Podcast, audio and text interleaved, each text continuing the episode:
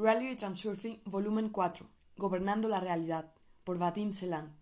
Capítulo 2. El sueño de los dioses. Yo cuido de mi mundo. Los dos aspectos de la realidad. Desde tiempo inmemorial, la gente ha observado que el mundo es de naturaleza dual. Por un lado, todo lo que sucede en el plano material es más o menos comprensible y puede ser explicado desde el punto de vista de las leyes naturales. Pero por otro lado, cuando sales al encuentro de los fenómenos desde el plano etéreo, esas leyes ya no se aplican. ¿Por qué no ha sido posible unir las diferentes manifestaciones de la realidad en un sistema de conocimiento? Es un cuadro extraño. Es como si el mundo estuviera jugando al escondite con los seres humanos, no queriendo descubrir su verdadera esencia.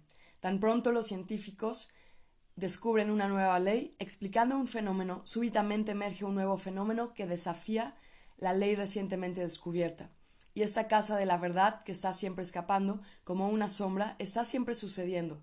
Pero hay un hecho interesante. El mundo no está solo escondiendo su verdadera cara, está también fácilmente asumiendo la forma que la gente le da. Eso es lo que sucede en todas las ramas de las ciencias naturales. Por ejemplo, si tú imaginas un objeto de micromundo como una partícula, entonces habrá ciertamente experimentos que confirmen eso. Pero si tú supones que no es una partícula, sino una onda electromagnética, el mundo no va a disentir y felizmente se manifestará de acuerdo. Igualmente, uno podría hacer al mundo la pregunta ¿Cuál es la sustancia de la que está hecha el mundo? ¿Es materia que tiene masa? Y dirá que sí, o quizás es energía no obstante, y de nuevo la respuesta será afirmativa. En el vacío, como sabes, hay un proceso continuo que tiene lugar, el nacimiento y la destrucción de micropartículas, la energía se convierte en materia y viceversa. De nuevo, ¿no deberíamos preguntar al mundo qué es primero, la materia o la conciencia? Él continuará modificando su máscara todo el tiempo, mostrándonos el lado que nosotros queremos ver. Los representantes de diferentes escuelas discuten unos con otros, demostrando puntos de vista opuestos, pero la realidad vuelve un despaciando veredicto. Todos ellos están, básicamente, en lo cierto. Resulta que el mundo no solo escapa, sino que está de acuerdo con nosotros también. En otras palabras, se comporta como un espejo. Literalmente todas nuestras ideas de la realidad son reflejadas en el mundo, no importa cómo sean. Pero, ¿qué es lo que estamos obteniendo aquí? ¿Que todos los intentos de explicar la realidad son en vano? Después de todo, el mundo sigue estando de acuerdo con lo que pensamos de él, y sin embargo, al mismo tiempo, sigue aludiendo a una respuesta directa. Es realmente mucho más simple que eso. No tienes que buscar una verdad absoluta en las distintas manifestaciones de una realidad multifacética. Solo necesitas aceptar el hecho de que la realidad es similar a un espejo dual. Tiene dos caras, la física que puedes tocar y la metafísica que está fuera de nuestra percepción, pero es sin embargo objetiva. En el presente, la ciencia trata con lo que es reflejado en el espejo, mientras el esoterismo trata de echar un vistazo del otro lado, y eso es lo que constituye su polémica. Aún así, ¿qué es lo que se esconde al otro lado del espejo dual? Al otro lado del espejo está el espacio de las variantes, una estructura informativa, donde los escenarios de todos los eventos posibles están contenidos. El número de variantes es infinito, como el número de localizaciones posibles de un punto en un sistema de coordenadas. Todo lo que fue, es y será está escrito ahí. Cualquier evento que nos suceda en el mundo real representa una realización material de una entre multitud de variantes. Podría parecer difícil creer que este es el caso. ¿Dónde está el espacio de las variantes? ¿Cómo es tal cosa incluso posible? Desde el punto de vista de nuestra percepción tridimensional, está en todas partes y en ninguna parte al mismo tiempo. Quizás está fuera de los límites del universo visible, o quizás está en tu taza de café. En cualquier caso, no está en la tercera dimensión. La paradoja es que todos nosotros vamos ahí cada noche. Nuestros sueños están lejos de ser una ilusión en el sentido usual de la palabra. La gente reconoce a la ligera que sus sueños son fantasías, no sospechando siquiera que reflejan eventos reales que podrían tener lugar en el pasado o el futuro. Es bien conocido que en un sueño tú puedes ver imágenes que parecen estar fuera de este mundo, y es también perfectamente claro que no podrías haberlas visto en ninguna parte en la realidad. Si los sueños son una especie de imitación de la realidad generada por nuestro cerebro, entonces ¿de dónde vienen todas esas inimaginables imágenes y tramas? Sí, por conveniencia, adscribíamos todos los elementos conscientes en la psique humana a la mente y los subconscientes al alma, entonces podríamos decir que un sueño es el vuelo del alma en el espacio de las variantes. La mente no está imaginando, efectivamente los ve. El alma tiene acceso directo al campo de información donde todos los escenarios y escenografías están almacenados de una manera estacionaria, similar al modo en que los fotogramas están almacenados en un rollo de película. El fenómeno del tiempo aparece solo cuando el rollo de película se está moviendo. Tu mente actúa como el observador y el generador de ideas. La memoria tiene la misma relación directa con el espacio de variantes. Ya ha sido demostrado que el cerebro humano es fisiológicamente incapaz de almacenar toda la información que una persona acumula a través de su vida. ¿Cómo es entonces capaz de recordarla? La cosa es que el cerebro no almacena información como tal, sino más bien algo parecido a una dirección para los datos en el espacio de las variantes. La mente es incapaz de crear algo que sea fundamentalmente nuevo, solo es capaz de ensamblar una nueva versión de una casa con ladrillos antiguos. Todos los descubrimientos científicos y obras maestras de arte son obtenidos por la mente del espacio de variantes a través del alma. La clarividencia y el conocimiento intuitivo también vienen del mismo lugar. Los descubrimientos en ciencia, escribió Albert Einstein, están lejos de ser hechos de modo lógico, un descubrimiento obtiene una forma lógica solo después, cuando lo describes. Cualquier descubrimiento, aun el más pequeño, es siempre una iluminación. El resultado viene de fuera y lo hace de un modo tan inesperado como si alguien te lo sugiriera. No deberías confundir el espacio de variaciones con el concepto bien conocido de un campo informativo común, donde los datos pueden ser transferidos de un objeto a otro. El espacio de variantes es una matriz estacionaria, una estructura que determina todo lo que es y lo que podría suceder en nuestro mundo. Y sin embargo, la ciencia oficial es incapaz ni de explicar ni de confirmar la existencia del espacio de variantes. Al contrario, los científicos intentarán por todos los medios posibles de desacreditar el modelo transurfing, lo cual no es sorprendente. Después de todo, la ciencia oficial es un péndulo típico. Efectivamente, la ciencia con todos sus méritos y logros indudables es propensa a dejar de lado todas las cosas que no encajan en su armazón. Cuando encuentra cosas inexplicables, se menea de aquí para allá, acusando a sus oponentes de ser charlatanes, manipular los hechos o simplemente ignorar lo obvio, de forma que pueda permanecer en su pedestal de granito. Sin embargo, hubo un hombre, el académico Vyacheslav Bronikov, que consiguió poner a la ciencia en una situación absolutamente indefensa, cuando combinó lo perfectamente inconocible con algo que es más que obvio. Los niños que acuden a la Academia Internacional de Desarrollo Humano, fundada por Bronikov, demuestran habilidades verdaderamente extraordinarias. Ellos son capaces de ver con los ojos cerrados igual de bien que con los ojos abiertos. Son capaces de memorizar grandes cantidades de datos y tienen el don de la clarividencia y pueden ver objetos a distancia como si fuera a través de un telescopio.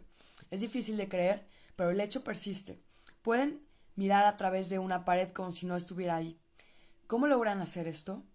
Así es como los neurofisiólogos, investigando el efecto de la visión directa, describen sus observaciones. Con la vista normal, el aparato fija el lugar de entrada de la señal, su movimiento en el cerebro y su procesamiento. Con la visión directa, el lugar de entrada de la señal no es registrado, el movimiento en el cerebro de la señal está ausente, pero nuestros instrumentos detectan claramente el procesamiento de la señal. Todos nuestros intentos de bloquear la entrada de la señal en el cerebro produjeron resultados negativos estamos descubriendo algo que, con sus parámetros físicos, manifiesta rasgos no relacionados con los procesos electromagnéticos. Resulta que nuestro cerebro es capaz de ver por sí mismo, sin la mediación del aparato visual. Más aún, no se sabe cómo la información está siendo recibida. ¿Cómo deberíamos entender todo esto? Bronikov explica el fenómeno sugiriendo que hay una conexión entre la conciencia humana y lo que él llama la superconciencia. La superconciencia, escribe él, es algo que es externo al hombre, una especie de entorno. Tú probablemente ya te has figurado que, en el transurfing, ese entorno es llamado el espacio de variantes, aunque qué importa cómo lo llamemos. La esencia sigue siendo la misma. La mente, o si tú quieres, el cerebro, ve lo que hay en el espacio de variantes a través del alma. Nuestros ojos observan la realidad física. En la visión directa, el cerebro conecta con el campo de información metafísico, donde el molde entero del entorno está almacenado, bastante literalmente. Habiendo logrado acceso a esta base de datos, podrás examinar objetos independientemente de su localización, detrás de una pared, bajo tierra o a muchos kilómetros de distancia. En el espacio de variantes hay áreas que han sido manifestadas en la realidad y otras que no. Para conseguir la visión directa, tienes que aprender a percibir específicamente el sector realizado actual.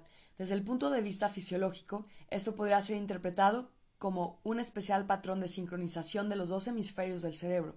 Bronikov desarrolló un completo sistema de ejercicios especiales y al mismo tiempo muy simples, que permitían a cualquier persona ordinaria desarrollar esas habilidades. Si quieres puedes encontrar información sobre el tema en Internet y probarlo tú mismo. Es todo bastante accesible. La información sobre todas las posibles alternativas del pasado y el futuro está también almacenada en el espacio de variantes, y eso significa que el acceso al espacio de variantes te hace clarividente también. El único problema es que hay una infinita cantidad de variantes, por lo tanto también puedes ver eventos que nunca se realizarán. Esa es la razón por la que los clarividentes hacen predicciones erróneas. Después de todo, tú puedes conseguir ver algo que nunca tuvo lugar y cosas que nunca sucederán. A este respecto, no tienes que preocuparte, Nadie conoce tu futuro, porque nadie es capaz de determinar qué variante llegará a realizarse efectivamente, igual que no hay garantía de que veas el sector espacial que se manifestará en la realidad. Eso es magnífico, puesto que el futuro no ha sido fatalmente predeterminado, podemos continuar esperando lo mejor. El fin del transurfing no es mirar atrás al pasado con pesar o mirar adelante al futuro con miedo, sino dar forma intencionalmente a nuestra realidad. Bajo ciertas circunstancias, la energía del pensamiento humano es capaz de materializar uno u otro sector en el espacio de variantes. En el estado que en el transurfing es llamado la unidad del alma y mente, nace un incomprensible poder mágico, la intención externa, y eso es lo que hace a una oportunidad potencial realidad. Todo lo que es comúnmente adscrito a la magia está directamente relacionado con la intención externa. Con la ayuda de este poder, los antiguos magos erigieron las pirámides egipcias y realizaron otros milagros similares. Esa intención es descrita como externa porque es externa a los seres humanos y no está sujeta, por lo tanto, a la mente humana. Sin embargo, puedes tener acceso a ella cuando estás en un cierto estado. Si sometes ese inmenso poder a tu voluntad, puedes hacer cosas increíbles. Sin embargo, la gente moderna ha perdido hace mucho las habilidades poseídas por los ciudadanos de las civilizaciones antiguas, tales como la Atlántida. Fragmentos del conocimiento antiguo han llegado hasta nuestros días en forma de enseñanzas y prácticas dispersas. Usar este conocimiento en la vida diaria es más bien difícil.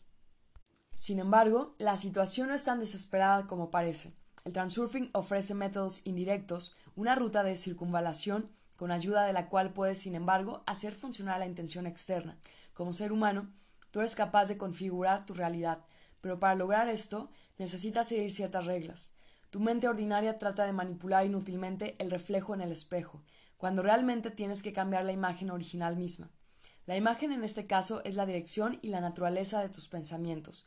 Para que tus deseos se cumplan, simplemente tener un deseo no es suficiente. Tienes que saber cómo manejar el, el espejo dual y vas a aprender cómo hacerlo. Sin embargo, tendrás que socavar totalmente el monolito del llamado sentido común, aunque hay de hecho muy poco que sea sensato en él. Si puedes aceptar la existencia simultánea de dos de los dos lados de la realidad, físico y metafísico, los viejos estereotipos colapsarán y la imagen del mundo se volverá, en cambio, cada vez más clara. El dualismo es una parte integral de nuestra realidad.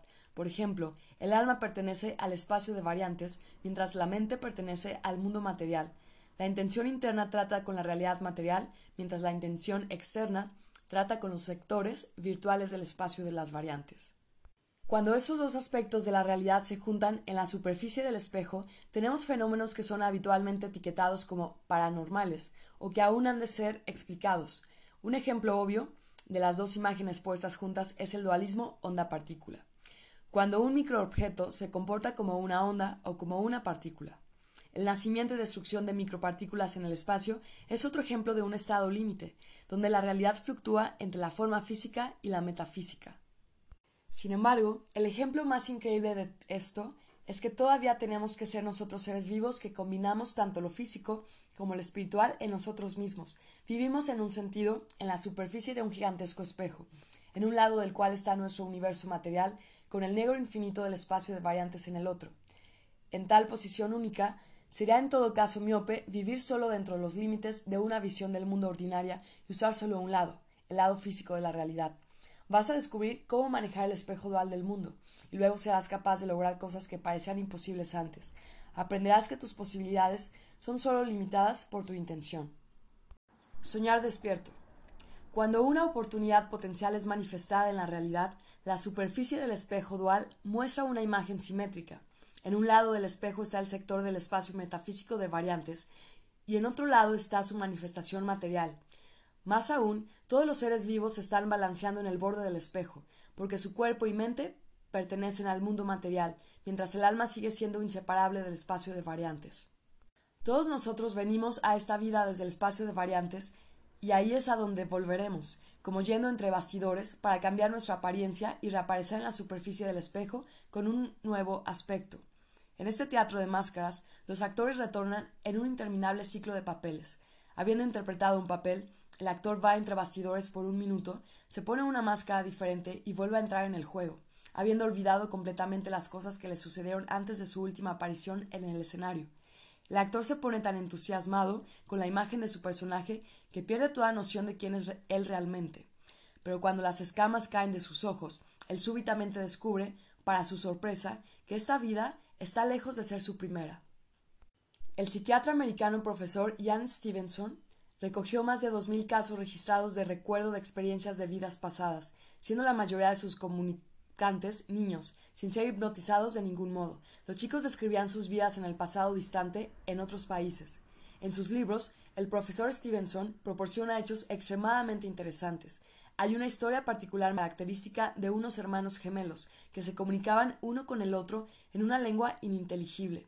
Al principio todo el mundo pensaba que era el balbuceo de niños, hasta que los dos niños cumplieron tres años y sus padres finalmente se dieron cuenta de que algo no andaba bien. Los hermanos fueron llevados a ver a unos lingüistas y estos expertos descubrieron, para sorpresa de todo el mundo, que la lengua que los gemelos estaban hablando era arameo antiguo. Esta lengua fue ampliamente usada en el tiempo de Cristo, pero no se habla en el mundo moderno. Otro ejemplo fue una chica yugoslava que se puso enferma y permaneció inconsciente por un tiempo. Cuando despertó, ella ya no reconoció a la gente que le rodeaba y empezó a hablar en una lengua extraña. Los expertos identificaron la lengua como uno de los varios dialectos bengalíes. La chica yugoslava pidió ser llevada a su casa, a la India, cuando los científicos llevaron a la chica a la ciudad de su elección, ella reconoció su casa, aunque después resultó que sus padres y ella misma se habían ido hacía mucho tiempo. Hay una multitud de historias más como esa, pero los adultos también refieren experiencias similares. Una mujer de 27 años, durante un viaje a Alemania con su esposo, descubrió para su sorpresa que conocía los lugares que visitaban, y si ella había vivido ahí antes, incluso aunque era su primera visita. Ella también vio su casa y recordó los nombres de sus padres y hermanos. En el bar local ella reconoció a un hombre muy viejo que conocía a su familia y le contó sobre el trágico día en que un caballo había pateado con un casco y había matado a la niña pequeña de esa familia. La mujer inmediatamente añadió todo tipo de detalles a su historia. Andrzej Nominirsky, en su libro Solo vivimos una vez, describía los experimentos conducidos por el psiquiatra inglés Arnold Bloxham que utilizaba la hipnosis para hacer volver a sus pacientes a sus vidas anteriores. Una de sus pacientes proporcionó un detallado relato de seis de sus anteriores reencarnaciones. En la primera, ella era la esposa de un tutor de un regidor romano, luego la mujer de un usurero judío, a continuación de eso, fue una criada en casa de un comerciante en París. Ella fue también una dama en la corte del infante de España en Castilla, una costurera en Londres y una monja en un estado americano, y todo esto en el transcurso de dos milenios. Los historiadores hicieron una completa comprobación de los datos y eventos, y todo fue confirmado. Si uno considera todos esos hechos juntos, entonces casi no hay ninguna duda de que la reencarnación tiene lugar. Solo hay un problema. ¿Por qué los recuerdos de vidas anteriores aparecen en raros casos y en un número relativamente pequeño de gente? En su mayoría ocurren a una edad temprana y con el tiempo tales recuerdos se llegan a borrar de la memoria completamente. En verdad, los recuerdos no se borraron, más bien es nuestra conciencia la que se queda bloqueada. Todo el mundo es capaz de recordar su pasada encarnación si despiertan en esta vida, lo cual es bastante parecido a tener un sueño mientras está durmiendo despierto. Es bien sabido que hasta los cuatro años un niño es incapaz de distinguir los sueños de la realidad, Quizás el niño, de hecho, recuerde sus vidas anteriores, pero él no tiene la oportunidad de hacerse consciente de este conocimiento, porque una percepción sensata del mundo está siendo activamente forzada en él. Tampoco nadie puede acordarse de antes de los cuatro años. ¿Por qué crees esto? ¿Porque el niño es irreflexivo y no es aún consciente de sí mismo? Seguramente esa es una de las mayores ilusiones comunes. En verdad, los niveles de conciencia en los niños son mucho más altos que en los adultos. Así que es totalmente lo contrario. Los adultos son los que se han sumergido en los sueños que están teniendo mientras duermen despiertos, y por eso es por lo que no pueden acordarse de sus vidas anteriores ni de ellos mismos a una edad temprana. Veamos cómo sucede esto. Renacida en un nuevo cuerpo, el alma es llevada a un segundo plano, mientras la mente toma una posición dominante. ¿Y qué es la mente humana? Desde el momento mismo de la vida, una plantilla es puesta en la pizarra, y de acuerdo con esta plantilla la persona se percibe a sí misma y a la realidad que lo rodea. Y cuanto más específica y detallada la plantilla, más grande es la brecha entre el alma y la mente. Un ser humano se hace consciente de la realidad en el mundo en el modo en que ha sido enseñado. La conciencia puede ser dividida en dos niveles. El primero es la atención y el segundo es la percepción. Justo después del nacimiento, la percepción está aún despejada. El niño tiene gran potencial hacia el conocimiento intuitivo y la clarividencia. En otras palabras, él tiene acceso directo a la información del espacio de variantes y percibe el mundo del modo que es. Sin embargo, los adultos soñadores inmediatamente toman al recién nacido a su cargo y lo reducen al estrecho marco de sueño que ellos consideran ser la existencia consciente. Esto es hecho limitando su libertad y fijando su atención. El niño es obligado a enfocar su atención en los atributos de la realidad física. Mira esto, escúchame, no hagas eso, haz esto.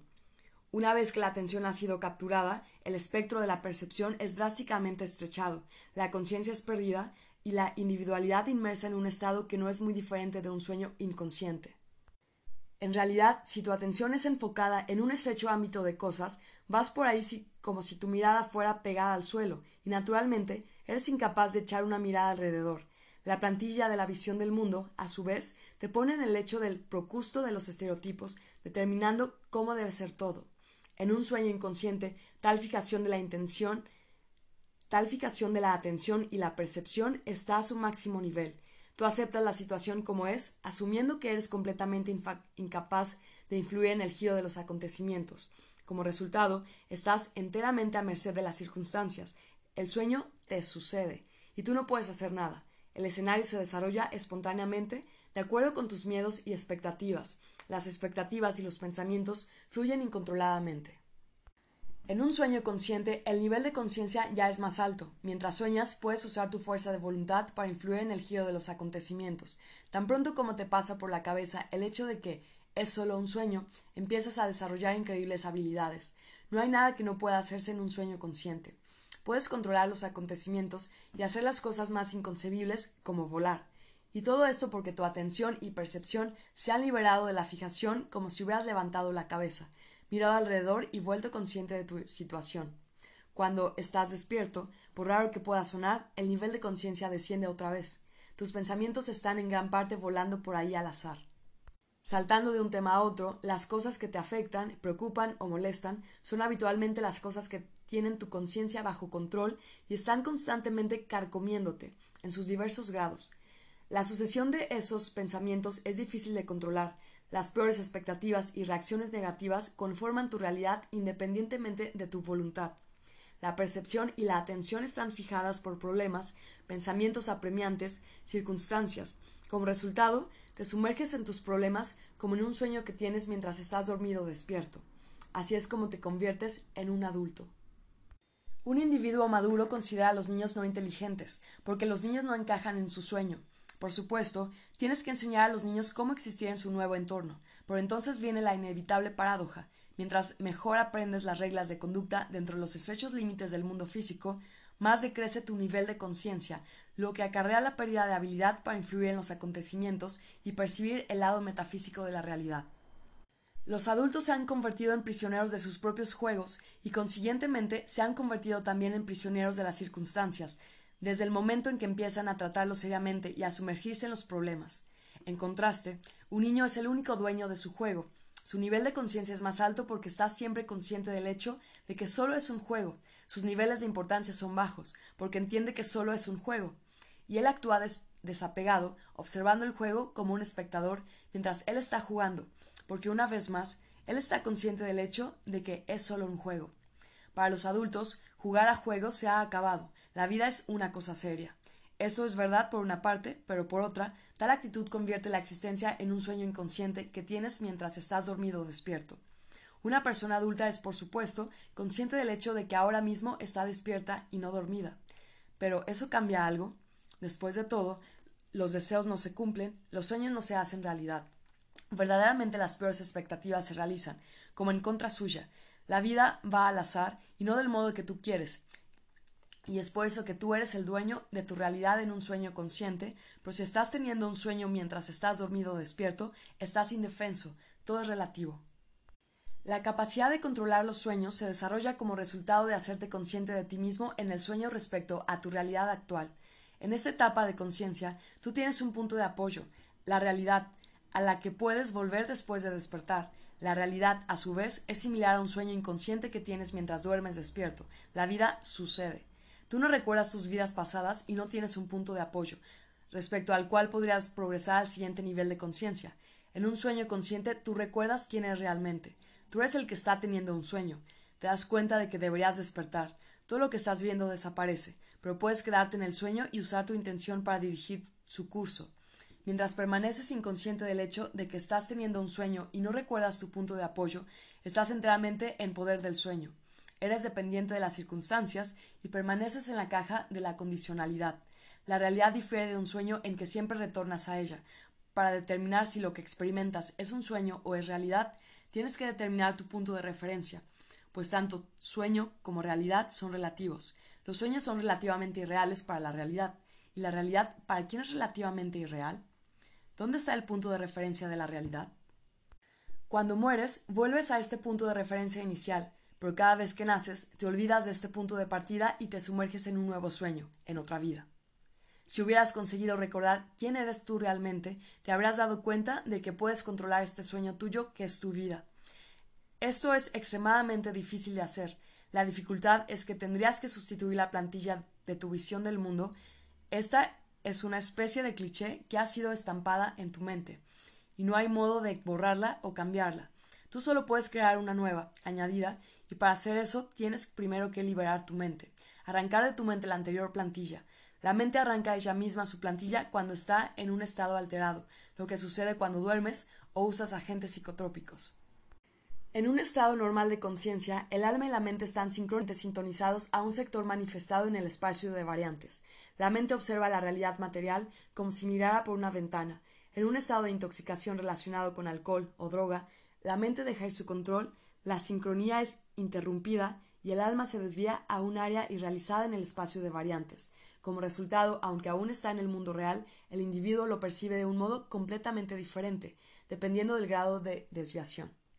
Hablando claramente, una persona borracha puede encontrar que su propia casa familiar o su calle parecen inusuales, del modo que a menudo ocurre. Exactamente del mismo modo, cuando estás despierto, tú también aprendes a controlar la dirección de tus pensamientos, pero para hacer esto tendrás al principio que obligarte sistemáticamente a mantenerte despierto para que se convierta en un hábito. Cuando recuerdas en la vida real que necesitas actuar desapegado, te vuelves consciente, esto es, sales del escenario y bajas al auditorio o permaneces en el escenario como un espectador que actúa. Y esto es lo que constituye ese medio paso de conciencia que es suficiente para permitirte implementar los demás principios del transurfing, lo más importante de los cuales, como puedes haber aprendido en uno de mis anteriores libros, son la, disminución de los niveles de importancia, moverse con la corriente de las variantes y la coordinación. Estos principios hacen posible para ti moverte en el laberinto de las situaciones de la vida, incluso con los ojos cerrados, evitando todo tipo de problema. Y más adelante, en esta exposición, te familiarizarás con otra poderosa herramienta para controlar la realidad, el espejo dual. Para concluir el tema presente, hay una pregunta más que podríamos hacer. Si en alguna parte en el espacio de las variantes hay un punto de apoyo antes de que renazcas en otra vida, respecto al cual nuestra vida puede considerarse un sueño, entonces ¿qué marca el comienzo de este punto de origen? Evidentemente, Dios omnipotente mismo. El alma de cualquier ser vivo es parte de Dios y cualquier vida es su sueño. Podrás llegar a preguntar, ¿tiene Dios un punto de apoyo? Dejemos que aquellos que alimentan esperanza se rompan la cabeza con esta pregunta. Uno podría igual también hacer la pregunta, ¿hay algo más allá del universo visible? No sabemos. Del mismo modo que las mariposas que recolectan néctar en África nunca descubren que América también existe y que crecen flores ahí también. ¿No es el mundo suficientemente glorioso? ¿Por qué pedir que nos den una explicación para todo? Podemos simplemente disfrutar de las flores a nuestro alcance. Hijos de Dios. Desde los tiempos antiguos ha existido el hábito firmemente establecido de atribuir solo rasgos positivos a los ciudadanos respetuosos de Dios. Mientras acusan a los impíos de todo tipo de pecados.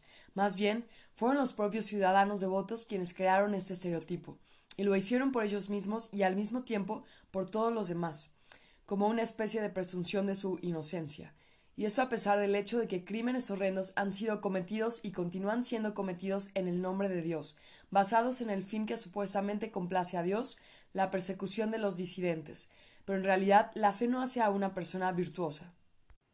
¿Cómo entonces los seguidores de la religión están tan confiados en su propia infalibilidad, o más bien virtuosidad, que incluso los ateos son propensos a concordar respetuosamente en que ese es el caso? Ellos dicen Nosotros creemos Vamos a la iglesia, rezamos, por lo tanto somos el corazón de todo lo moral y puro, pero tú eres ateo, que significa que te revuelcas en el pecado. Nosotros estamos en lo cierto y tú estás equivocado. La fuente de esta confianza es el punto de apoyo que la gente obtiene del péndulo de la religión. Lo tienes todo aquí, confianza en la misericordia de Dios, perdón de los pecados y deshacerse de la culpa a través del arrepentimiento y creencia en el reino de Dios, así como la esperanza de que Dios te ayudará y el sentimiento de unidad con los hermanos en la fe. Los ateos, en este sentido, lo tienen mucho más difícil. Ellos solo cuentan con sus propias capacidades y no hay nada que puedan hacer con su culpa. Pero ¿por qué una persona que inicialmente se considera virtuosa se esfuerza hacia Dios? En muchos casos está lejos de ser el amor al Todopoderoso lo que lleva al creyente a Él, sino más bien sentimientos de miedo e inseguridad. Hay gente que piensa que se han vuelto hacia Dios con toda su alma, pero esto no es una ilusión. En verdad, ellos están tratando de escapar de su ego. No hay nada malo en tu ego, y ese no te molesta hasta que resulta ofendido. El ego surge de las relaciones de dependencia cuando una persona se compara con los demás y aprende que está lejos de ser perfecto. El único objetivo del ego es confirmar su propia significación. Si el ego no obtiene esta confirmación, resulta ofendido, y el individuo experimenta incomodidad emocional, de la que intenta deshacerse. ¿Cómo haces eso? Si las cosas no mejoran con alguna gran significación, solo hay otros dos modos, o soltar las riendas, de modo que el ego pueda salir lanzado, o sofocar al ego totalmente. Aquellos que eligen la primera opción se convierten en egoístas, y aquellos que eligen la segunda opción se convierten en altruistas. Bastante a menudo, con el fin de escapar de la incomodidad de estar solo, en un último intento desesperado, el ego empieza a negarse a sí mismo, proclama que amarse a sí mismo es malo, tienes que amar a los demás. Una persona se aparta de su alma y se vuelve hacia Dios y hacia los demás, para dedicar su vida a alguien o a algo, solo para que pueda obtener apoyo. O pueda a veces estar de la otra manera. El ego se pone agresivo y es cuando tienes criminales, canallas y cínicos. De este modo, tanto los religiosamente espirituales como los individuos caídos son producto del ego, solo que con polaridades opuestas. Puedes pensar que, habiéndote vuelto hacia Dios, te desharás de tu ego, pero la paradoja es que el ego es el que te empuja hacia Él. De hecho, Dios no está fuera de ti, sino dentro de ti. Una diminuta parte de Dios está en cada ser vivo, y así es como Él gobierna todo el mundo. El ego adora un símbolo abstracto, pero está realmente apartándose de su alma, esto es, del verdadero Dios. Cristo, Mahoma, Buda, Krishna, todos ellos son las más altas manifestaciones de Dios. Un ser ordinario quizás no es la más alta, pero sigue siendo la misma manifestación. Resulta que una manifestación está adorando a otra. ¿Quién necesita eso? Esforzarte hacia Dios con el fin de deshacerte de tu ego es el sendero de la importancia interna. La importancia interna se desarrolla solo cuando te entregas a ser juzgado por los demás. Volver a ti mismo sin mirar a los demás es el verdadero sendero hacia Dios. Si yo me deshago de la necesidad de mirar a los demás, entonces soy autosuficiente y mi ego deja de existir y queda solo la personalidad integral. No escuches a aquellos que te instan a cambiar y a amoldarte a algo que corresponda a ciertos patrones. Ellos te fuerzan a engañarte a ti mismo, a separarte de tu alma y seguir la regla del péndulo. Haz como yo, regresa a ti mismo, acéptate del modo que eres, permítete ser tú, reclama tu derecho a tener razón. Dedicarte a servir a un Dios abstracto es apartarte de tu alma. Esto no es más que adherencia al péndulo de la religión. Esta es la teosofía del transurfing, y nadie la está imponiendo a nadie. Yo no estoy proclamando verdades absolutas, solo estoy tratando de descubrir ciertas regularidades. Cada uno es libre de sacar sus propias conclusiones. Por supuesto, a las figuras religiosas no le gustan los argumentos de este tipo. Sin embargo, incluso entre ellos, hay diferentes tipos de gente, con convicciones diferentes. Los celosos adherentes del péndulo de la religión se distinguen por el modo despreciativo con que ellos imponen sus dogmas a los demás. Afortunadamente, los días en que esos adherentes podían quemar a los disidentes en la estaca hace tiempo que pasaron, pero los conflictos por motivos religiosos todavía persisten, y no tendrán fin, porque nadie ha abolido la primera ley del péndulo. En esencia, la religión es comunicar con Dios a través de un mediador. No puedes hacerlo sin un sacerdote en los rituales del bautismo, boda y entierro.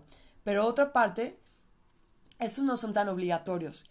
Dios no aceptará a su hijo solo porque no ha conseguido bautizarse a tiempo. Si hay una pequeña parte de Dios en cada uno de nosotros, ¿no somos todos sus hijos?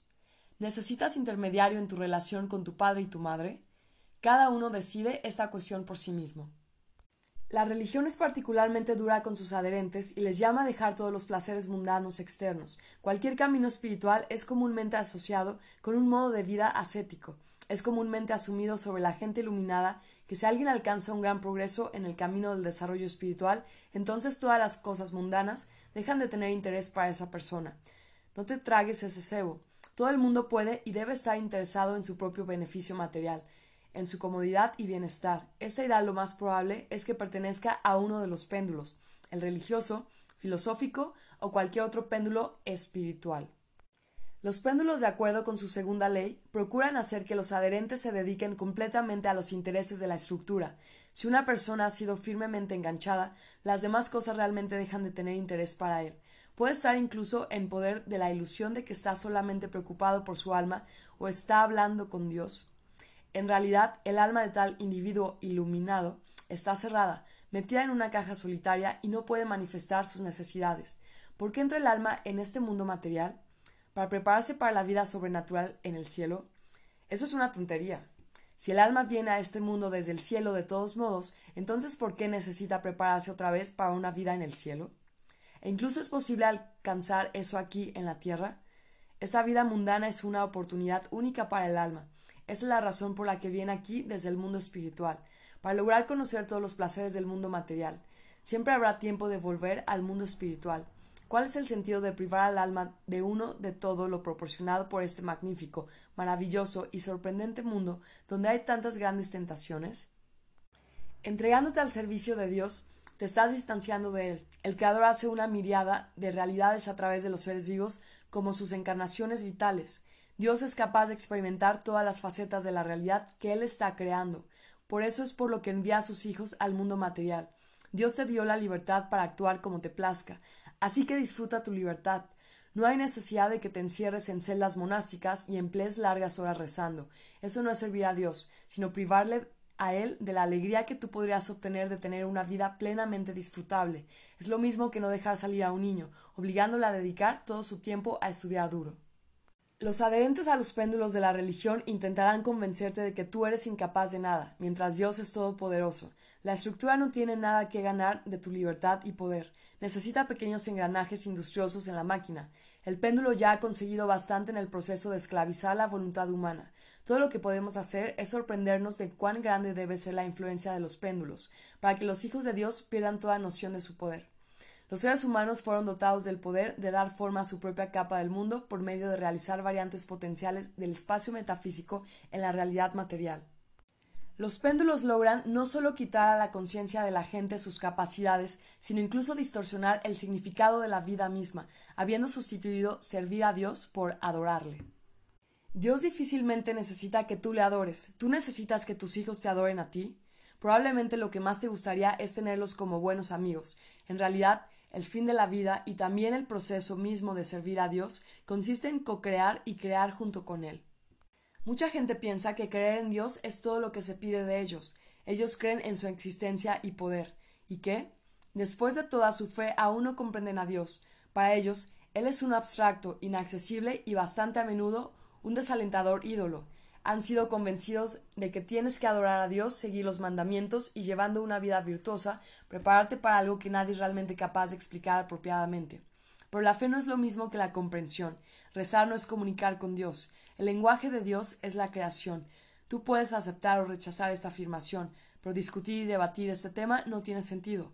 Es un problema filosófico. Es una materia de elección, así que no hay nada más que añadir. Formando la capa de tu mundo, tu realidad, estás comunicando con Dios. Cuando te regocijas en tu creación, Dios se regocija contigo. Eso es de lo que de verdad va todo lo de servir a Dios. Creer en Dios es, primero de todo, creer en ti mismo, en el poder de tus capacidades como creador. Una partícula del creador está en cada ser humano, así que adelante y trata con tu Padre. En la medida que creas en tus propias capacidades, tú creerás en Dios y por eso realizarás sus palabras. De acuerdo con tu fe recibirás. El teatro del sueño.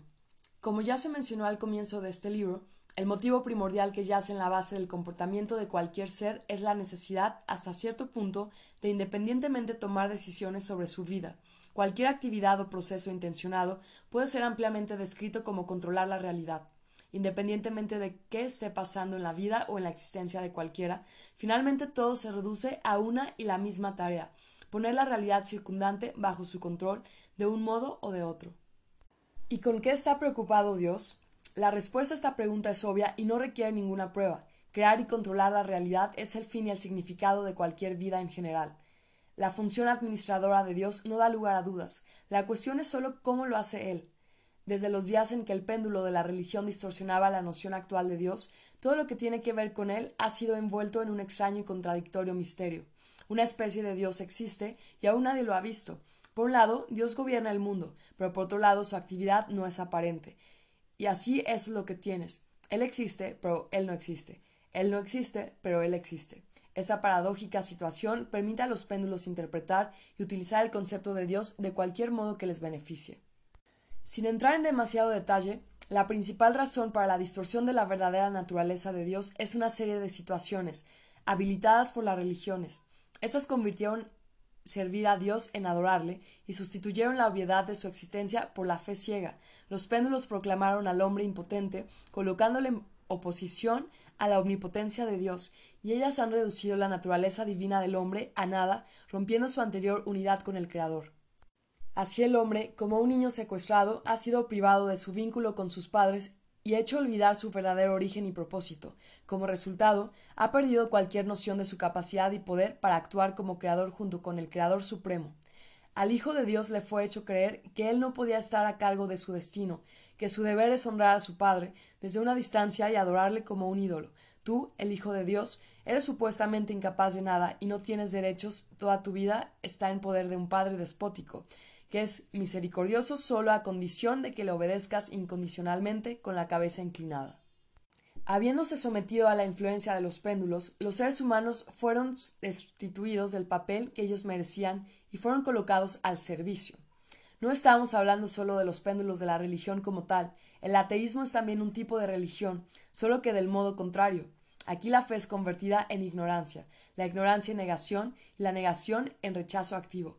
Pero independientemente de tu visión elegida, la situación humana sigue siendo la misma. El péndulo de la religión entrega tu destino en las manos de Dios, mientras el ateísmo lo pone en las manos de una especie de providencia o en poder de las circunstancias, contra la que es costumbre luchar.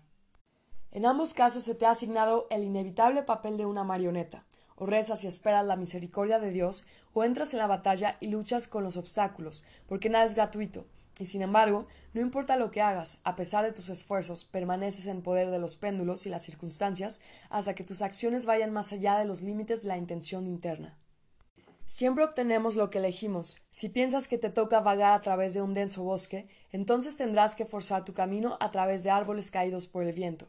Pero si te permites pensar que puedes alzarte en el aire, entonces te remontarás sobre el bosque y volarás libremente.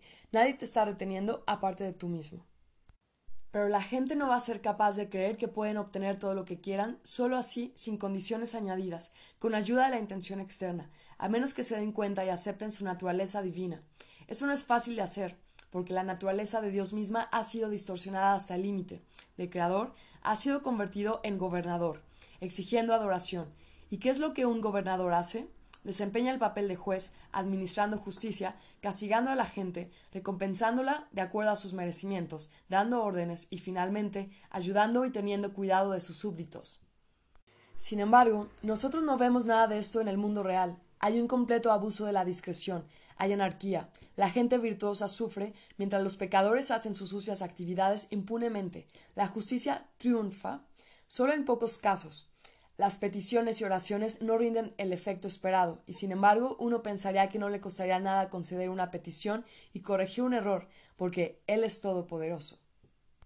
Para explicar tan obvia discrepancia, los adherentes al péndulo intentan interpretar la situación de modos que les permitiría ajustar el escenario al papel que han asignado a Dios.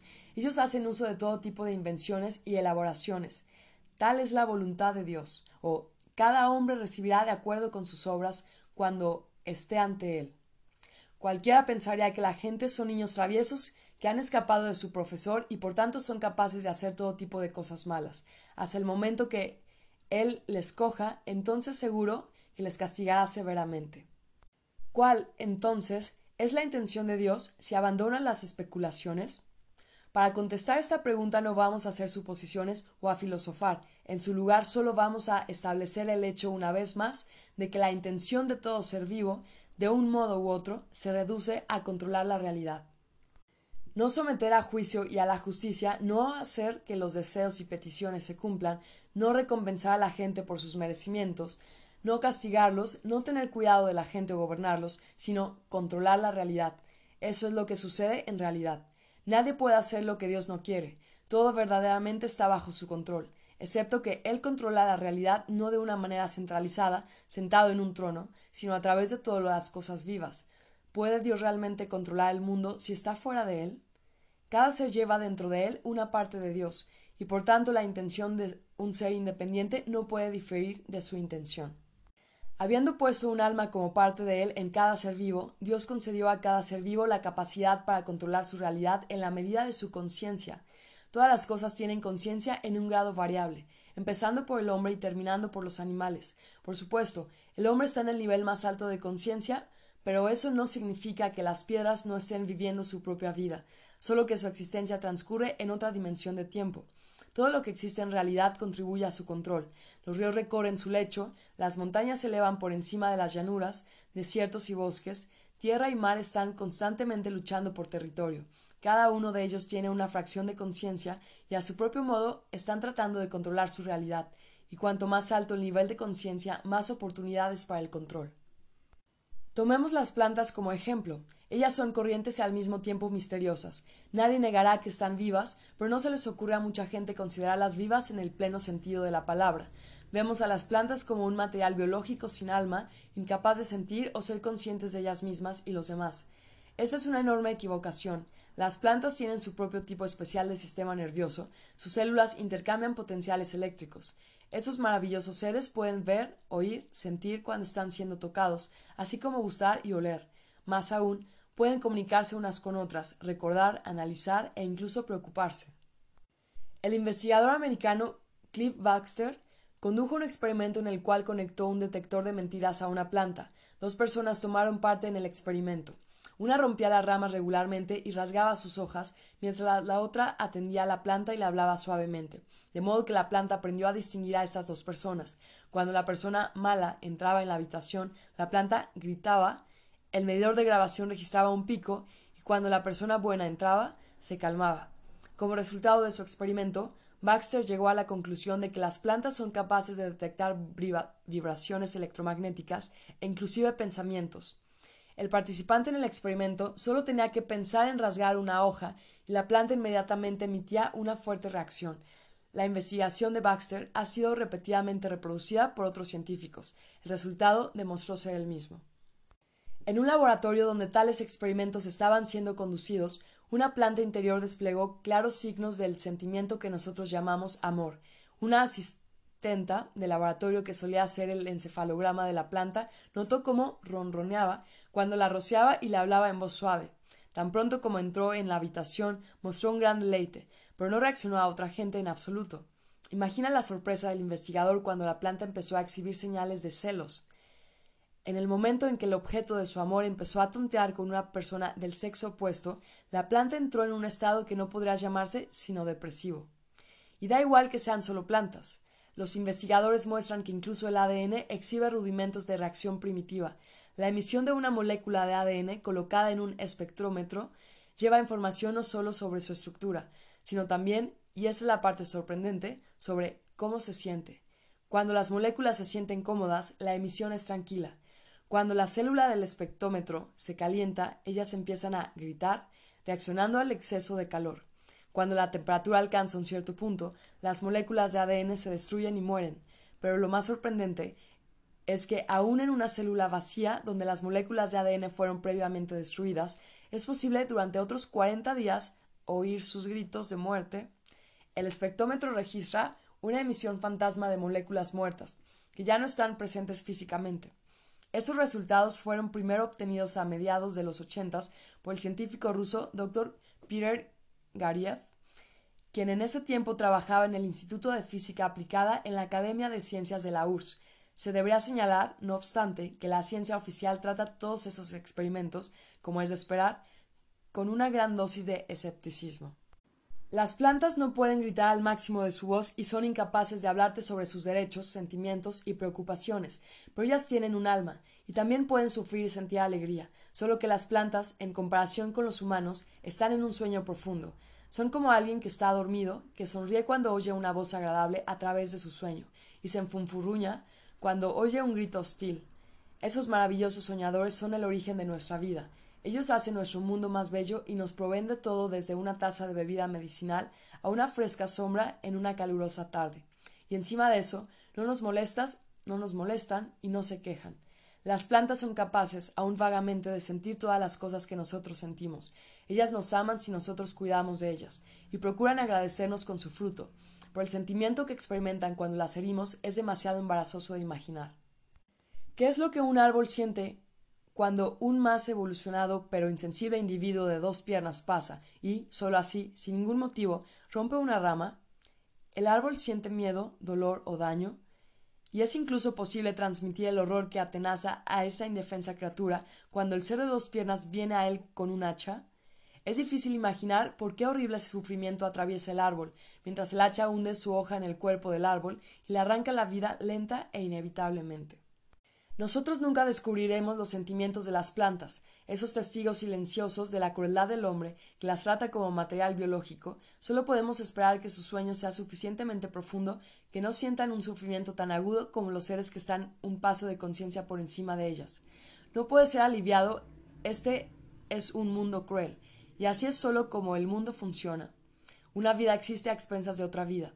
Por eso no le da derecho moral al hombre para pensar que en este mundo de soñadores él es el único que tiene alma y mente y puede tratar a todos los demás con desprecio. Hay una razón de por qué. En algunas culturas que aún no han sido corrompidas por la civilización de los péndulos, es costumbre pedir perdón a un animal que se va a matar o a un árbol que se va a cortar. Los seguidores del budismo, por ejemplo, siempre miran sus pies para no aplastar un insecto. También ellos no van a pisotear la hierba en vano. Si hay un paso pisoteado cerca, cada cosa viva merece respeto y en este, en este mundo cada uno tiene los mismos derechos. Y si el hombre no es de esa opinión, ¿cuál será su valor entonces? En comparación al resto de los habitantes del planeta, el hombre está solo relativamente despierto y nada más que eso. Después de todo, la vida es una especie de sueño. Estamos rodeados por un mundo sorprendente, habitado por seres durmientes, y cada uno de ellos vive en su propio sueño en cualquier momento dado quiere lucha por tener sus derechos y también un fin. Cada ser vivo tiene su propio fin. Pero, ¿por qué es esto así? ¿Por qué razón? La gente preguntará habiéndose metido en la cabeza que ellos son el pináculo de la perfección. Bueno, porque el proceso de lograr el fin es lo que dirige la evolución. La evolución es un modo de creación, un modo de dar forma a la realidad elegido por Dios mismo. La idea de la evolución apareció bastante recientemente, antes de que emergiera la gente, era de la opinión de que el mundo no está sujeto a cambio fundamental y existe la forma inicialmente creada por Dios. La evolución puede ser brevemente descrita como un proceso de continuos cambios cuantitativos, gradualmente convertidos en cambios cualitativos. Charles Darwin fue el primero en dar una clara demostración de la idea de su aspecto biológico independiente. Las fuerzas dirigentes de la evolución, según Darwin, son la variación genética y la selección natural. La variación es lo que inicia la formación de nuevos rasgos en la estructura y las funciones de los organismos, mientras la genética consolida esos rasgos. Como resultado de la lucha por la existencia está la supervivencia preferente del más adaptado. La teoría de Darwin es correcta, sin embargo, pasa por alto un punto clave. ¿Qué determina la variación? La selección natural y la genética consolidan o eliminan los rasgos recurrentes como hechos consumados, pero ¿de dónde vienen estos hechos que determinan su aparición?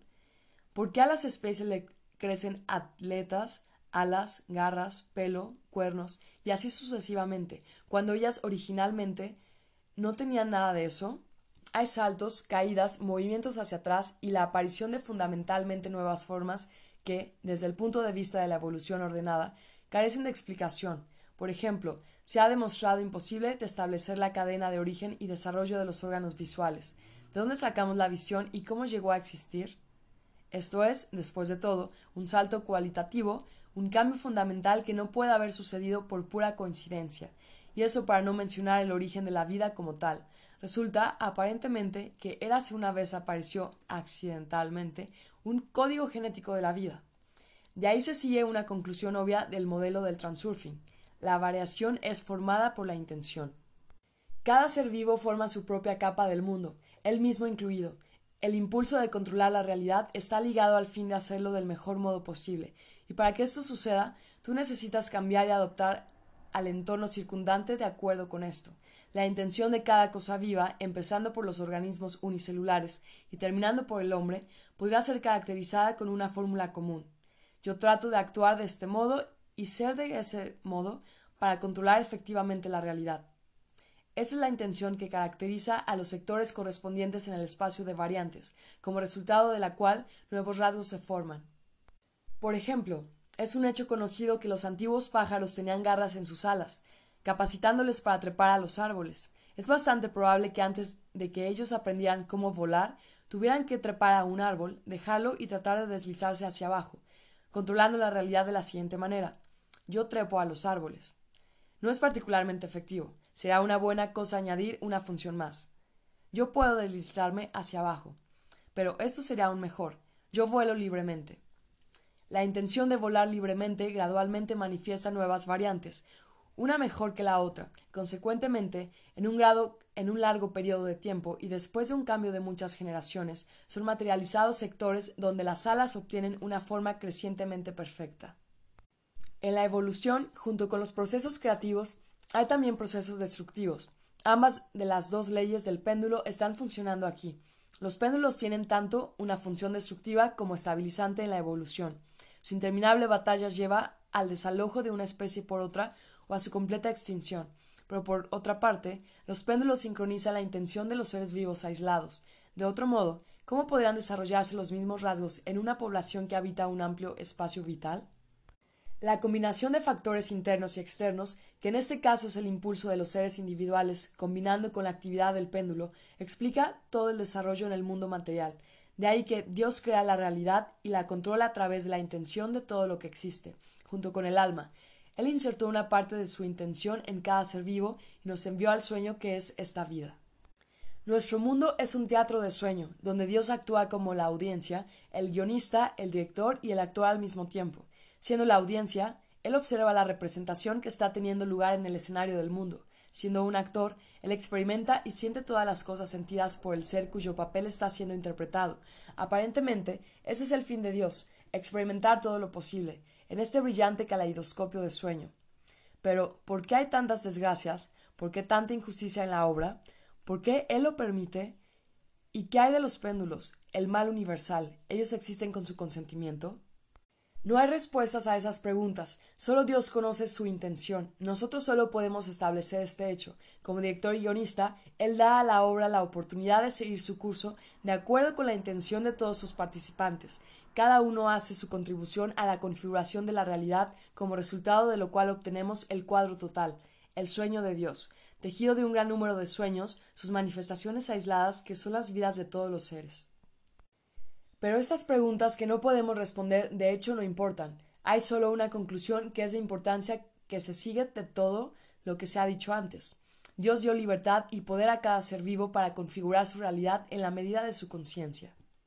Dependiendo del nivel de conciencia, la vida se convierte en un sueño inconsciente, donde el soñador es impotente y en poder de las circunstancias, o en un sueño consciente que él o ella puede controlar con el poder de la intención.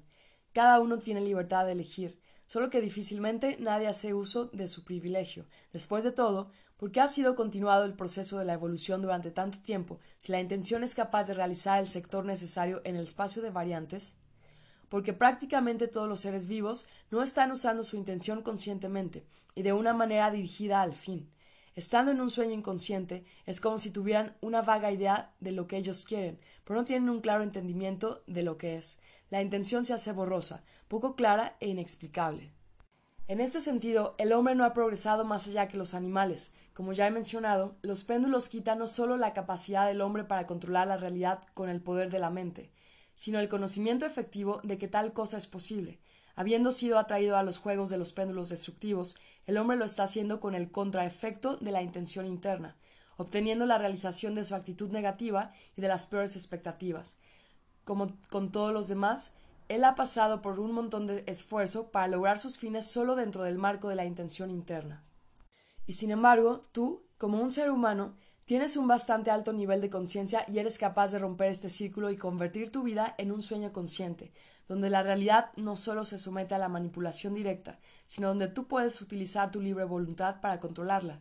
Si una diminuta parte de Dios está en cada uno de nosotros, entonces nuestra intención es la intención de Dios. Configurando nuestra realidad con el poder de la intención, estamos haciendo la voluntad de Dios. Si tú declaras una intención, considérala la intención de Dios. ¿Cómo puedes tú dudar de que será cumplida? Y todo lo que necesitas hacer es tomar este derecho. No pidiendo, exigiendo o presionando algo, sino creando. Forma tu realidad con la ayuda de la intención consciente. ¿Puedes imaginar a Dios solicitando algo de Él mismo? ¿Existe alguien a quien Dios pueda pedir algo para Él mismo? Él tomará lo que quiere de todos modos. Cuando rezas a Dios, es lo mismo que Dios rezando a sí mismo. Cuando pides a Dios, es lo mismo que Dios pidiendo a sí mismo. O podrías entenderlo del modo contrario. Te rezas a ti mismo y te pides a ti mismo. Si tu intención es la intención de Dios, entonces ¿cuáles son tus miedos y tus dudas? Ellos también son suyos. Él te da la libertad de elección. Tú tienes la voluntad para elegir lo que quieras. Si eliges un camino duro, tú logras tu fin con dificultad, superando todo tipo de obstáculos. ¿Cómo podrá ser diferente? Después de todo, tú estás convencido de que nada sucede solo así, y de ese modo obtienes lo que crees. Pero es Dios tan impotente que tiene que poner un montón de esfuerzo. No hay necesidad para él de gastar su fuerza luchando con una realidad inflexible. Él es capaz de formar una nueva realidad del modo que quiera. Los seres humanos son capaces de lo mismo, si logran meterse en la cabeza el hecho de que es posible. Entonces, ¿por qué no despiertas del sueño y usas tu anterior privilegio? Si estás preparado, entonces todo lo demás es solo una cuestión de técnica. En mi próximo libro aprenderás cómo hacerlo. Resumen. El mundo es un espejo dual en un lado del cual está la realidad material y en el otro lado el espacio metafísico de variantes. Un ser humano es consciente de la realidad en el modo en el que a él o a ella le fue enseñado. La vida es como un sueño inconsciente que estás teniendo mientras duermes despierto, porque no tienes un punto de apoyo respecto a la realidad. Baja al auditorio y observa, actúa desapegado, alquilándote y permaneciendo como un observador. Disminuir los niveles de importancia, moverte con la corriente de las variantes y la coordinación te capacitan para moverte ciegamente mientras sueñas despierto. La vida de cada ser vivo es un sueño que Dios está teniendo. El significado de la vida y de servir a Dios consisten en crear junto con Él. El proceso de lograr el fin es el impulso de la evolución. La variabilidad de las especies en el proceso de la evolución es conformado por la intención. Dios crea la realidad y controla a través de la intención de todas las cosas que existen. Dios da a cada ser vivo la libertad y el poder para conformar su realidad en la medida de su conciencia. Si expresas una intención, considérala la intención de Dios. ¿Cómo puedes dudar de que se hará realidad? No pidas, exijas o presiones por nada, sino crea. Glosario. Importancia. La importancia ocurre cuando a algo se le da una significación excesivamente grande.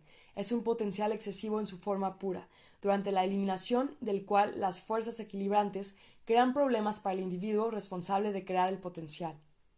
Hay dos tipos de importancia, interna y externa. La importancia interna o personal se manifiesta como una sobreestimación de las virtudes o los defectos de uno. La fórmula de la importancia va así. Yo soy una persona importante o yo estoy haciendo un trabajo importante. Cuando la flecha de la importancia se sale de la escala, las fuerzas equilibrantes empiezan a trabajar y el pez gordo recibe un papirotazo en la nariz. Aquellos que hacen trabajo importante lo están haciendo también para una decepción. Su trabajo o no será de ninguna utilidad para nadie o será hecho muy malamente. Hay también un lado opuesto a este. Esto es el empequeñecimiento de las virtudes de uno, el autorrebajamiento. La magnitud del potencial excesivo en ambos casos es la misma. La diferencia es sólo de polaridad. La importancia interna es también creada artificialmente por una persona cuando él atribuye demasiada significación a un objeto o a un evento en el mundo. Esa es la fórmula de la importancia externa. Esto es de gran significación para mí. O es muy importante que yo haga esto. Se crea un potencial excesivo y todo el asunto irá a la ruina. Imagina que necesitas pasar a través de un madero que está apoyado sobre el suelo. Pan comido, y ahora tienes que caminar a través del mismo madero, solo que esta vez ha sido colocado entre los tejados de dos rascacielos. Caminar a través del madero sin caerte es de gran importancia para ti, y no vas a ser capaz de convencerte de lo contrario. Ola de la suerte. La ola de la suerte es formada como un encaje de las líneas vitales que son favorables para ti. El espacio de variantes contiene todas las cosas, incluyendo estas vetas de oro. Si te encuentras en la línea externa de tal irregularidad y tienes suerte, tú puedes deslizarte, por inercia, a la otra línea de encaje, donde seguirán nuevas circunstancias afortunadas. Pero si después del primer éxito tú una vez más atraviesas una mala racha, entonces has sido enganchado por un péndulo destructivo que te ha echado de la ola de la suerte. Elección. El transurfing ofrece un enfoque totalmente diferente para el logro de tus fines. Tú haces una elección, del mismo modo que harías un encargo en un restaurante, sin tener un segundo pensamiento sobre los medios utilizados para cumplir tu petición. Tus deseos no se van a verificar, sino que tu elección es una ley inmutable, e inevitablemente será realizada, que el hacer una elección es todo. Sería imposible de explicar en unas cuantas palabras. Todo el transurfing trata de qué es la elección y de cómo hacerla. La unidad del alma y la mente. La mente tiene una voluntad, pero es incapaz de controlar la intención externa. El alma es capaz de sentir su identidad con la intención externa, pero no tiene una voluntad. Vuela por el espacio de variantes como un cometa incontrolable. Para someter la intención externa a tu voluntad, tú tienes que lograr la unidad del alma y la mente. Este es el estado en que los sentimientos del alma y los pensamientos de la mente son todos una pieza. Por ejemplo, cuando estás lleno de gozosa inspiración, tu alma canta mientras tu mente se frota las manos de satisfacción. En este estado tú eres capaz de crear, pero también sucede que tu alma y tu mente encuentren la unidad en la ansiedad, el miedo y la negación, y como resultado tus peores expectativas se verifiquen. Finalmente, si la mente racional está diciendo lo mismo una y otra vez mientras el corazón resiste, eso significa que el alma y la mente están en disonancia. La adivinanza del celador. Todo el mundo es capaz de obtener la libertad para elegir cualquier cosa que quiera. ¿Cómo consigues esa libertad? La gente no sabe que puede simplemente conseguir lo que quiera en vez de poner un montón de esfuerzo en lograr lo mismo. Esto suena completamente implausible, pero sin embargo así es realmente como es. Tú aprenderás la respuesta a esta adivinanza solo cuando hayas leído todo Reality Transurfing hasta el final. No trates de ir directo al último capítulo porque no vas a entender la respuesta. Señales. Las señales de guía son las que indican un próximo giro en la corriente de las variantes. Si hay algo aproximándose que podría influenciar significativamente el giro de los acontecimientos, habrá una señal señalando esto.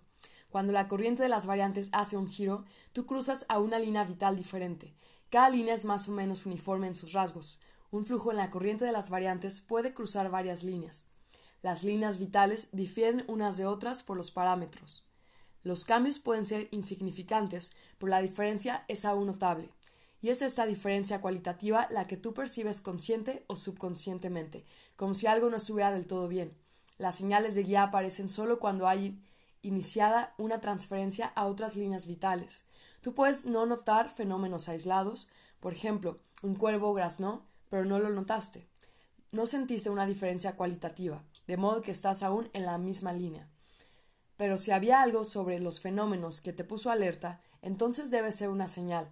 Una señal difiere de un fenómeno ordinario en que siempre señalan una transferencia iniciada a una línea vital considerablemente diferente. Potencial excesivo. El potencial excesivo es una tensión, un disturbio local en un campo energético uniforme. Tal irregularidad es creada por energía mental cuando una gran importancia se atribuye a un objeto. Por ejemplo, un deseo es un potencial excesivo porque tiende a atraer al objeto deseado a un lugar diferente al que está actualmente localizado. El agotador deseo por tener lo que no tienes crea una caída de presión en la energía que da lugar al viento de las fuerzas equilibrantes.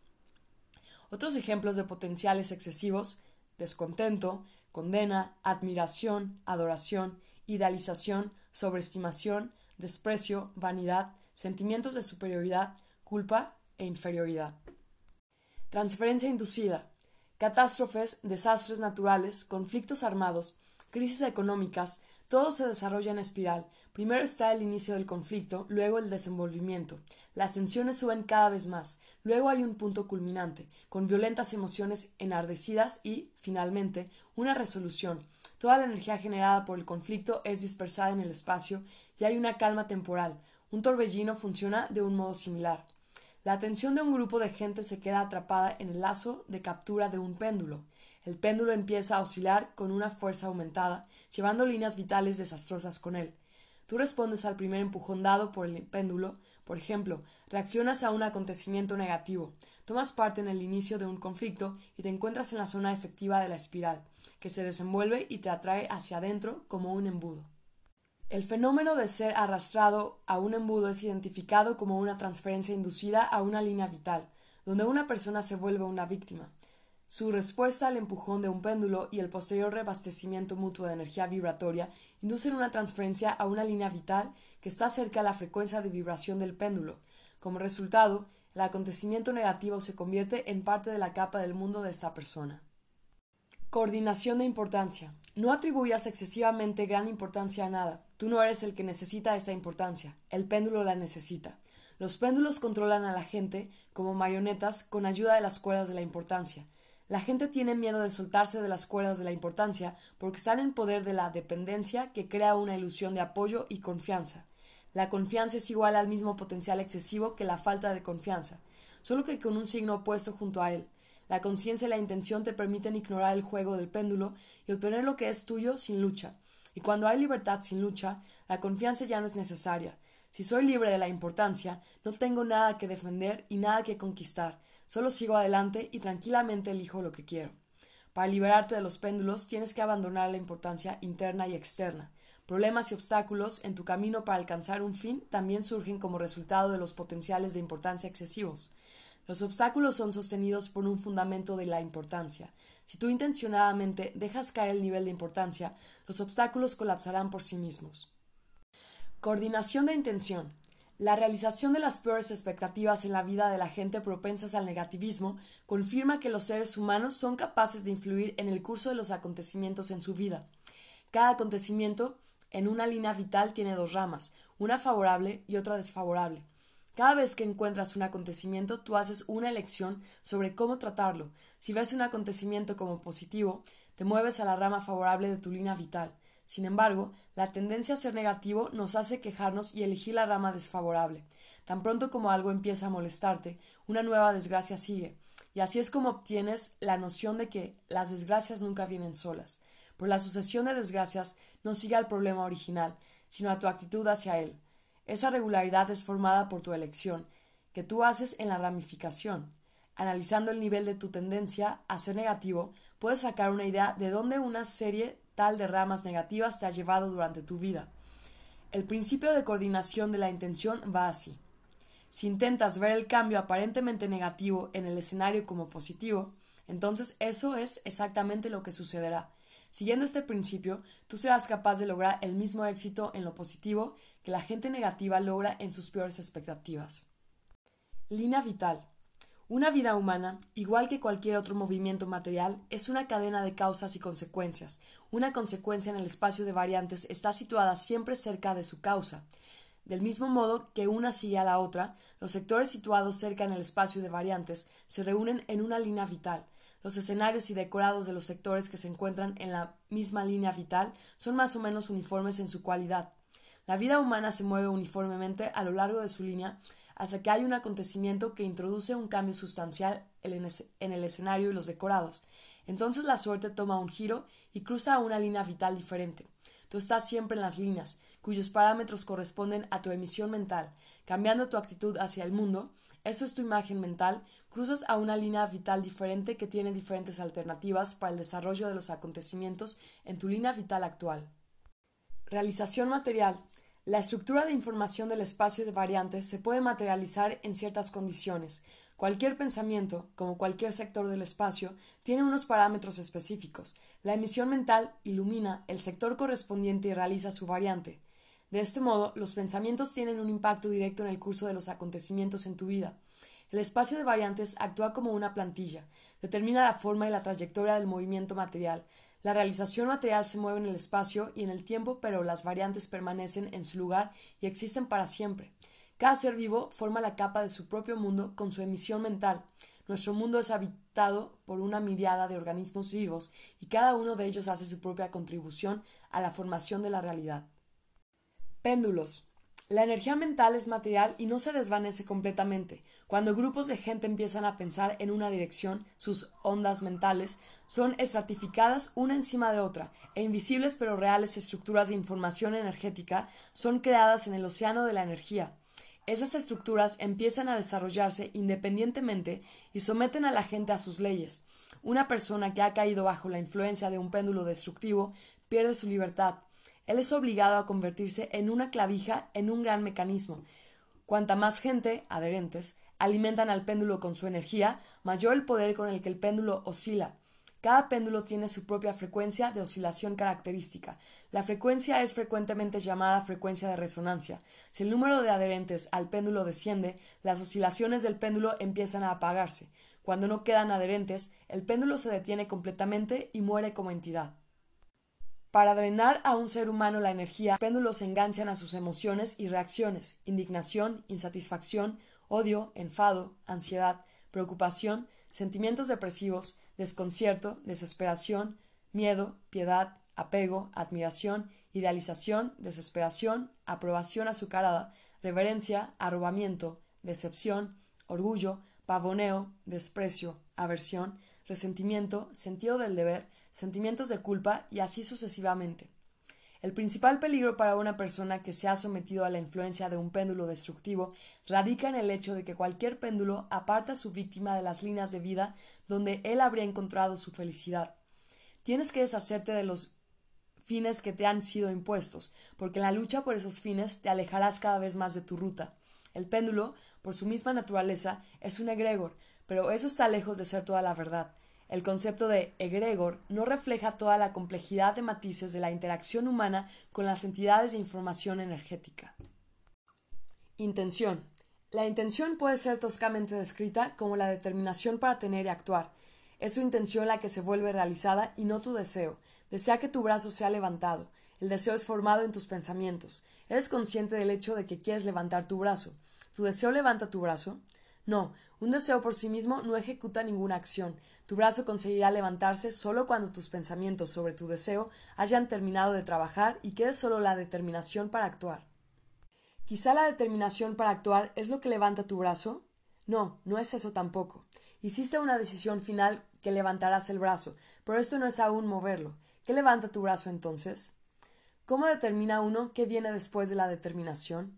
Y aquí vemos la impotencia de la mente en pronunciar una explicación inteligible de qué es realmente la intención. Nuestra definición de la intención como la determinación para tener y actuar demuestra solo un preámbulo al poder que efectivamente ejecuta la acción. Solo podemos establecer el hecho de que el deseo y la determinación no levantan un brazo, sino que la intención lo hace. La intención es dividida en interna y externa. La intención interna implica una influencia activa sobre el mundo. Esa es la determinación a actuar. La intención externa es la determinación a tener. Cuando el mundo se somete a la voluntad de un individuo, la intención interna es enfocar tu atención en el proceso de moverse hacia un fin. La intención interna es enfocar tu atención en el proceso de moverse hacia un fin. La intención externa es enfocar tu atención en el fin siendo realizado por sí mismo. Con la intención interna tú logras tu fin, mientras con la intención externa tú eliges tu fin. Todo lo relacionado con fenómenos de magia y paranormales pertenece al campo de la intención externa. Todo lo que puede ser logrado dentro de los límites de una visión del mundo ordinaria es logrado con el poder de la intención interna. Relaciones de dependencia. Las relaciones de dependencia se identifican con declaraciones de condiciones tales como si tú haces esto, entonces yo haré eso. Si tú me amas, entonces dejarás todo y me seguirás al fin del mundo. Si no te casas conmigo, entonces tú no me amas. Si tú me alabas, entonces soy tu amigo. Si no vas a darme tu pala de juguete, te echaré del seto de tierra. Cuando el amor se transforma en una relación de dependencia, inmediatamente obtienes polarización y el equilibrio se perturba. El amor incondicional es el amor sin derecho a tener y mantener, es admiración sin adoración. En otras palabras, un sentimiento como ese no crea relaciones de dependencia entre el enamorado y el objeto de su amor. El equilibrio también es perturbado cuando una cosa es comparada o contrastada con otra. Nosotros somos así y ellos son diferentes.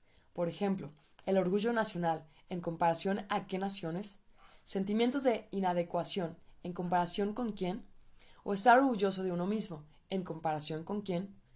Donde el contraste tenga lugar, las fuerzas equilibrantes inevitablemente tendrán que trabajar. Su acción está dirigida o a separar a los sujetos en conflicto, o a unirlos en mutuo acuerdo o en una confrontación. Si tú eres el que crea la polarización, entonces la acción de las fuerzas equilibrantes estará primariamente dirigida a ti. Polarización. Tú obtienes potencial excesivo cuando atribuyes excesivamente gran importancia a ciertas cualidades, mientras las relaciones de dependencia se forman entre gente cuando ellos empiezan a compararse y contrastarse uno con otro, estableciendo condiciones como esta. Si tú haces esto, yo haré eso. En sí mismo un potencial excesivo no es tan terrible, mientras la apreciación distorsionando exista y relativamente por sí misma, pero tan pronto como la apreciación artificialmente sobreestimada es puesta en comparación con otra, obtienes polarización, que da lugar al viento de las fuerzas equilibrantes. Las fuerzas equilibrantes luchan para eliminar la polarización que ha surgido, y su actividad es la mayoría de los casos dirigida contra la persona responsable de crear esta polarización. El espacio de variantes. El espacio de variantes es una estructura de información, ese infinito campo de información contiene toda posible variante de todos los acontecimientos que pueden tener lugar alguna vez. Podrás decir que el espacio de variantes contiene todo lo que fue, es y será. El espacio de variantes actúa como una plantilla, un sistema de coordenadas de la materia en movimiento en el espacio y en el tiempo.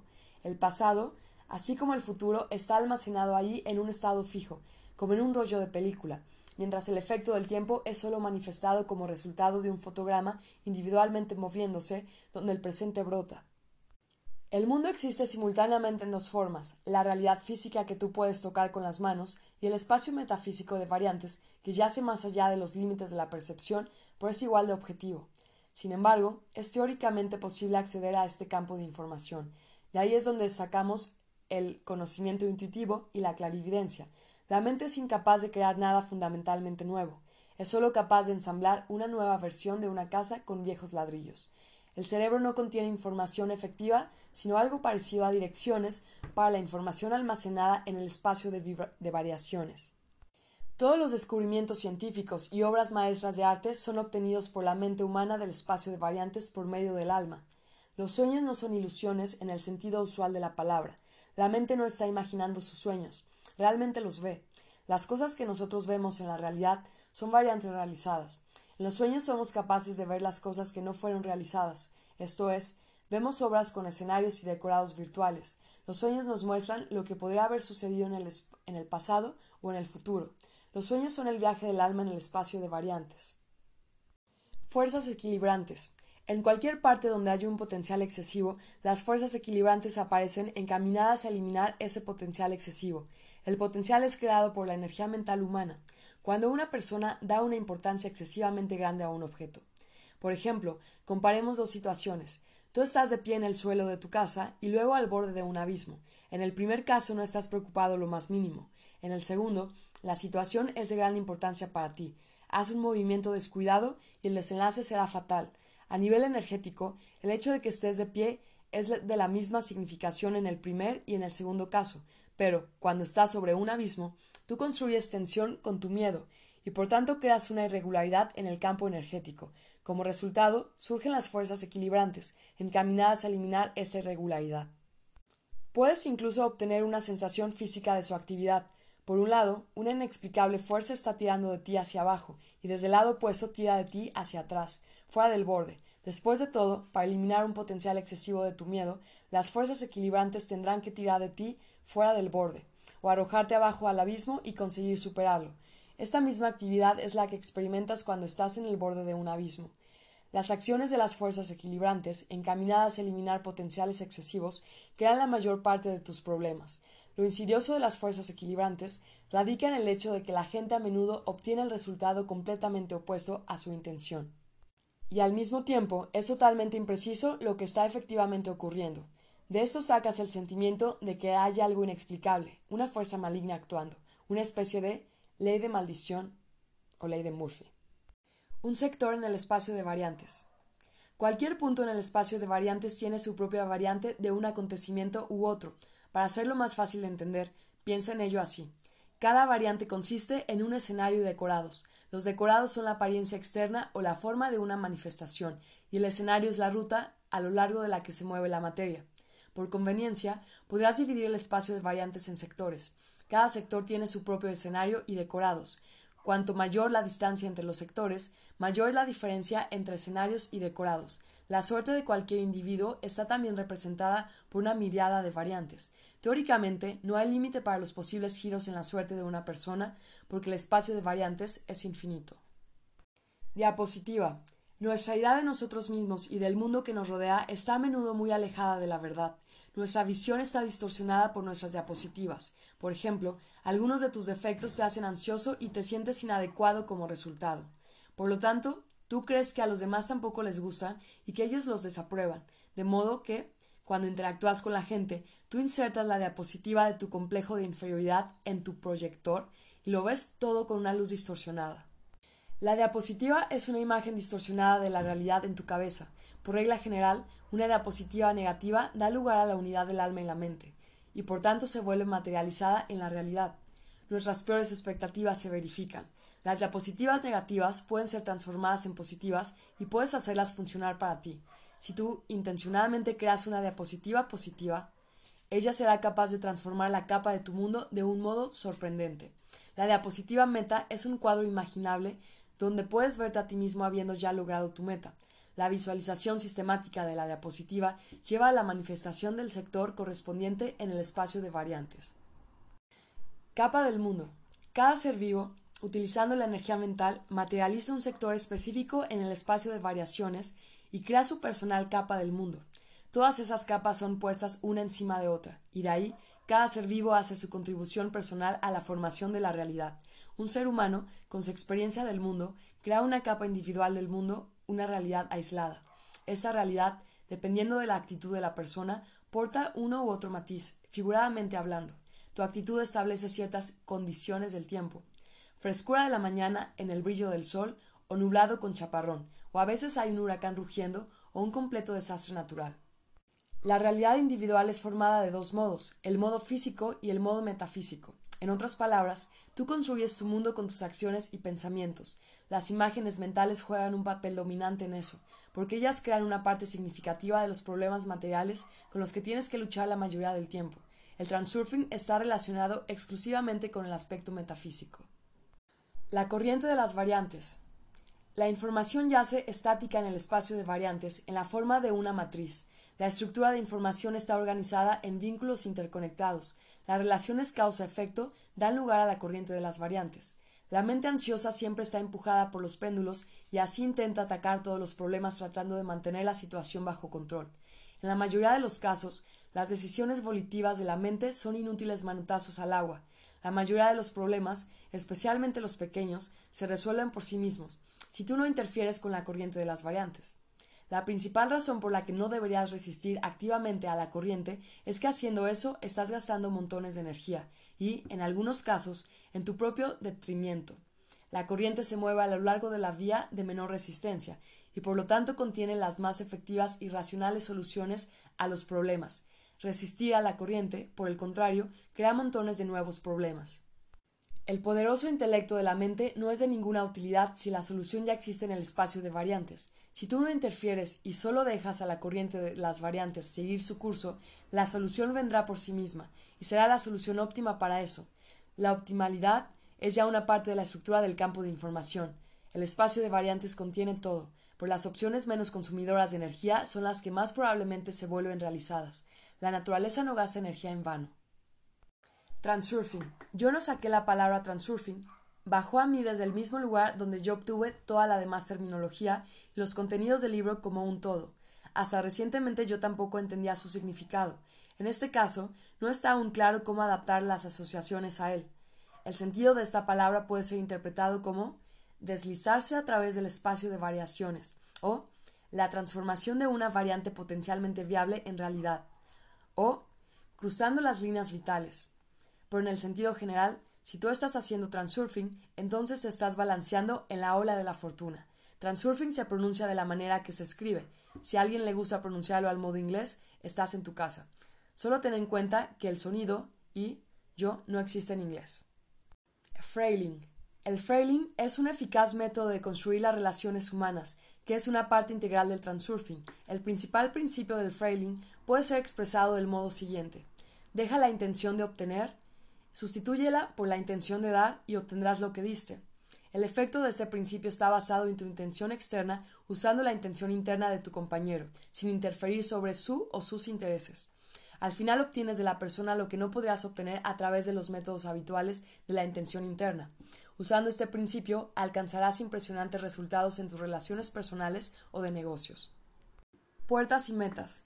Cada uno tiene su propio camino donde ellos encontrarán verdadera felicidad en esta vida. Los péndulos fuerzan metas ajenas en ti y te seducen con su prestigio e inaccesibilidad, persiguiendo falsas metas. Tú o no vas a lograr nada, o habiéndolo logrado, te darás cuenta de que no lo necesitabas en primer lugar. Tu meta convertirá tu vida en una fiesta. Lograr tu meta traerá el cumplimiento de todos tus demás deseos. Los resultados estarán más allá de cualquier cosa que imaginarás. Tu puerta es el camino que te llevará a tu meta. Si tú vas hacia tu meta a través de tu puerta, entonces no hay nadie ni nada en la tierra que pueda ponerse en tu camino, porque la llave de tu alma encaja perfectamente en la cerradura de tu camino. Nadie te puede quitar lo que es tuyo. El único problema es encontrar tu meta y tu puerta. El transurfing te enseña cómo hacer esto.